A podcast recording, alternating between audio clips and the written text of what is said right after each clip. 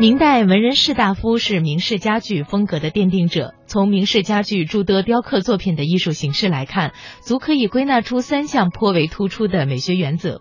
一个呢是点睛之笔，这个呀是指在明式家具的显要位置点缀与纹饰，给家具按上眼睛，使家具富有生命力。这种装饰在椅具上，就这个椅子上啊，常常是放在靠背板的上方，力求创造灵动通意、主题突出的美学效果。二曰流动之线。这是指在桌案的牙板四周施以雕刻，以求家具在静态中展现动态感，给家具环绕上一条流动的飘带，以产生流动之美。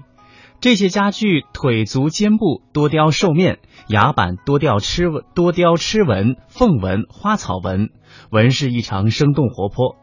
三曰工巧之韵。这是指家具雕刻极力表现奢华与繁缛，以达到热烈华丽的审美效果。中国传统家具就其整体造型来说，立足于沉稳端庄、方正严谨，但是雕刻纹饰却与造型有着迥然不同的风貌。无论是山水花卉、鸟兽虫鱼，或者是人物故事、神话传说，大都具有热烈奔放的特征。这和端庄肃穆的明式家具造型形成了鲜明的对比，给沉静的形体平添了一笔流动的性情。到了清代的家具呢，就更给人以方正、厚重、沉稳的感觉。那么，为什么清代家具给人厚重沉稳的感觉，而且保留明式家具的特色呢？这个呀，还跟乾隆皇帝有一定的关系。乾隆特别对家具特别喜欢。所以他设立了这个造办处，专门来有专业的人来指导来做家具。他要求家具具备一些什么呢？具备一些神秘感，因为帝王他希望他的那个臣子对他对他的一种一种一种崇拜嘛，所以他追求一种神秘感，哎，追求一种奢华，体现他帝王的一种威严。所以清代家具是非常非常的厚重繁复。雕刻非常非常的精美，哎，追求的是一种皇家体。他是从这种从文化文人呃理念当中，他要怎么样觉得会我们啊那个那个那个呃满满族文化会要比那个那个汉文化要强，我们要求会更高。他的要求更高的理念是怎么样？就觉得哦呃要做到那个更高的时候，就会这个这这个要啊是直直的，这个这这直直的，这怎么就？精心为做那那种，这个从这方面去去做要求的。清式家具风格始于康熙后期，发展于雍正年间，最终在乾隆时期达到了艺术的顶峰。为了制作出真正符合清代贵族审美情趣的家具，就连皇帝也参与设计。据内务府档案记载，雍正四年，郎中海望奉旨监管家具制作。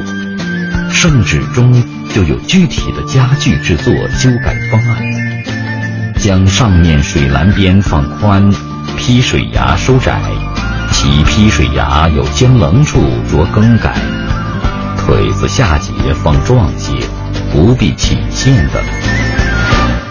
人们都说明式家具是文人家具，在这样的层面上予以理解，清式家具便理所应当是皇室贵族。家具了，无论古今，明式家具都有着极高的艺术价值。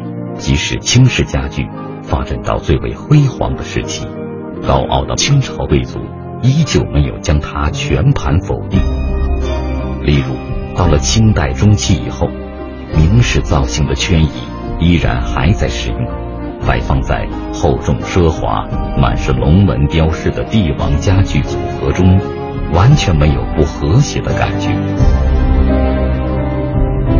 原来，清代匠人抱着一颗对明代家具寄敬重的心，在保留它原本造型的同时，根据需要，把椅子体积稍微扩大，椅子靠背板与椅面圈相接的地方，加上镂空雕刻的卷草纹脚牙，靠背板上部开光。有明式家具常用的如意云头纹变为镂空卷草纹或者螭龙纹，靠背板下部则多采用镶嵌工艺，镶嵌影木或檀香木等。扶手出头与四足上同样也雕刻了镂空的卷草纹。圈椅腿足也稍有变化，由明代圈椅的直腿造型变为清代家具常用的鼓腿棚牙，内翻马蹄，足下才有托泥。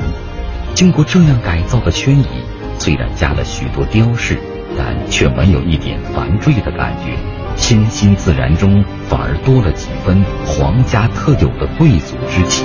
如今我们所常见的圈椅，也大多为清代时期改造而来。鼎香柜在明代多用纹理自然流畅的黄花梨等木材制作，往往不加或加少量的纹饰。清代中期的鼎香柜，在尊崇明代方正造型的基础上，也做出了部分改变。通体雕刻花纹成为清代鼎香柜最大的特点。龙纹永远是清式家具最喜爱的雕刻题材。从柜门到柜框，再到柜子牙板，密布着层层像如意一样的云纹，仿佛随时。会一跃而出的飞龙自然缠绕云中，彰显着帝王之气。为了给那些龙纹留出足够的空间，就连柜门上的铜饰件也比明式家具变得更小、更精致。